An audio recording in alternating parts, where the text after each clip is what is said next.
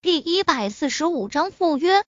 晚上七点钟，林若风和周芷兰来到大泽县最有名的一家西餐厅。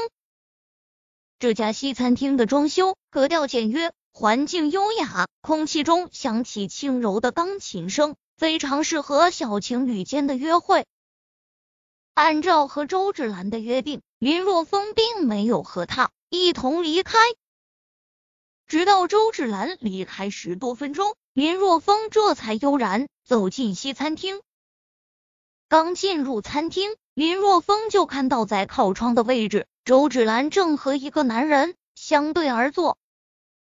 这是一二十多岁的年轻男子，一身阿玛尼的西装，手上戴着江丹士顿手表，穿的是人模狗样，一副成功人士的派头。只不过他看向周芷兰。那火热的目光中出卖了他。此时，年轻男子正在和周芷兰兴致勃勃的说些什么，但周芷兰却只是礼貌性的笑笑，显然并没有放在心上。嗯，就在这时候，林若风目光一凝，他发现年轻男子放在桌子下面的一只手中正拽着一小包白色的粉末，烈性春药。林若风目光何等锐利，一眼就看穿了。哼，既然你从一开始就打着邪恶的念头，那就别怪老子不客气了。咦，表姐？林若风声音中带着欣喜之色的走过去。表弟，周芷兰抬起头，看到林若风后也颇为欣喜。表弟，你怎么在这啊？周芷兰问道：“甭说了。”林若风脸上带着苦恼的神色说道：“本来约了女朋友在这里吃饭的，但是他临时要加班，我一个人在这里吃饭也没意思，正准备离开呢。”哦，那真是遗憾啊。周芷兰摇了摇头，说道：“那你还没吃晚饭吧？”“没有啊。”林若风说道：“我走了，去外面随便吃一些，不打扰你们了。”你等一下，周芷兰叫做林若风，然后将目光转向对面的青年，说道：“魏先生，这是我表弟林若风，他还没吃饭，不介意一起吃吧？不介意，不介意，坐下来一起吧。”魏生惊心中虽然不悦，但是脸上。却是洋溢着虚假的笑容啊！那怎么好意思呢？让魏先生破费了。林若风嘴上虽然说着不好意思，但是人已经坐下了，而且还坐在周芷兰身边，和周芷兰靠的比较近。卫生巾嘴角抽搐，老子只是客气一下，你特么的还真坐啊！坐下也就算了，还不好意思。不好意思，你妹啊！特别是看着林若风紧紧的靠着周芷兰，他心中更是醋意横生。不生气，不生气。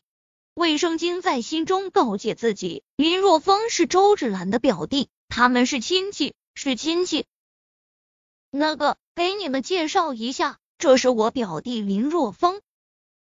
坐下后，周芷兰介绍道：“表弟，这位是。”这位是卫卫卫生巾先生。噗！林若风正在喝着水呢，闻言一口水直接喷了出来，喷了卫生巾一脸啊！他是真没忍住啊！这个世界上还有叫这个名字的，还真是天下之大，奇葩不少啊！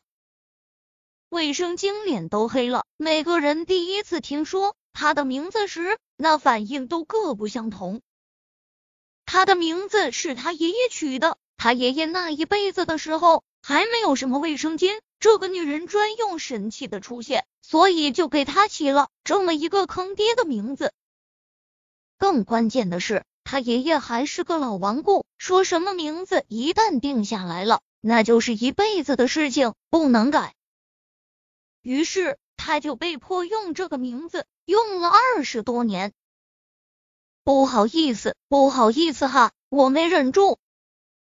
林若风强忍着不让自己笑，脸色憋得通红。卫生巾闷哼一声，拿过湿巾纸，将自己脸上的水渍擦干净。周小姐，吃点什么？随便点。将菜单递到周芷兰身前，卫生巾笑着说道。至于林若风，他直接就无视了，眼不见心不烦。他和周芷兰约会，林若风来凑什么热闹啊？我不是很饿。周芷兰笑了笑，将目光转向林若风，说道：“小风，你看看吃点什么？”我看看哈。林若风接过菜单，看了一眼后，叫来服务员，指着菜单说道：“这个，这个，这个。”看着林若风所点的都是一些便宜的菜，卫生巾心中的怒意稍微减弱。哼，算你识相。这家西餐厅是整个县城消费最高的地方之一，为了保证食材的新鲜，所用的食材都是从各国直接空运过来的。成本非常高，相对应的消费也很高，人均消费上千。在县城里，能够来到这里吃饭的，都是一些达官贵人。此时看着林若风所点的那几道菜，都是最便宜的，加起来也就几百块。点完了，卫生巾笑着问道：“点完了。”林若风笑眯眯的开口。不过，林若风下一句话直接令卫生巾险些暴走。除了刚才我点的这几样菜，其他的全部上一份。林若风淡淡的开口：“什么？你再说一遍？”卫生巾双拳紧握，几乎是吼出来的。林若风这么一句话，可能要让他花费数万。啊，不是说随便点的吗？林若风弱弱的说道：“你要你要付不起，那我就不点了。谁说我付不起的？现在在周芷兰面前，卫生巾自然不能怂，于是咬牙说道：‘服务员，给他上。’说完后，卫生巾狠狠的瞪了林若风一眼，心中暗恨：点那么多，撑死你！哦，对了。”林若风一拍脑袋说道：“那个忘了，再给我来两瓶酒。”闻言，卫生巾心中突的一下，他有一种很是不好的预感。果然，林若风接下来的话验证了他那不好的预感。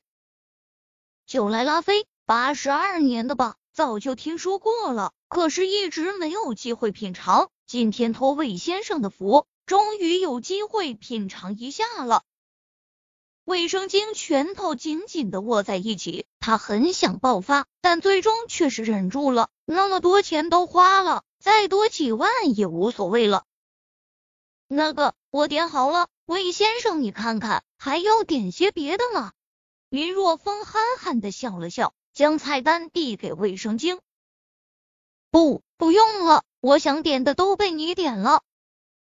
卫生巾脸色无比的难看。哦，这样啊。林若风一拍脑袋，哎呀，还忘记点一样东西。关注。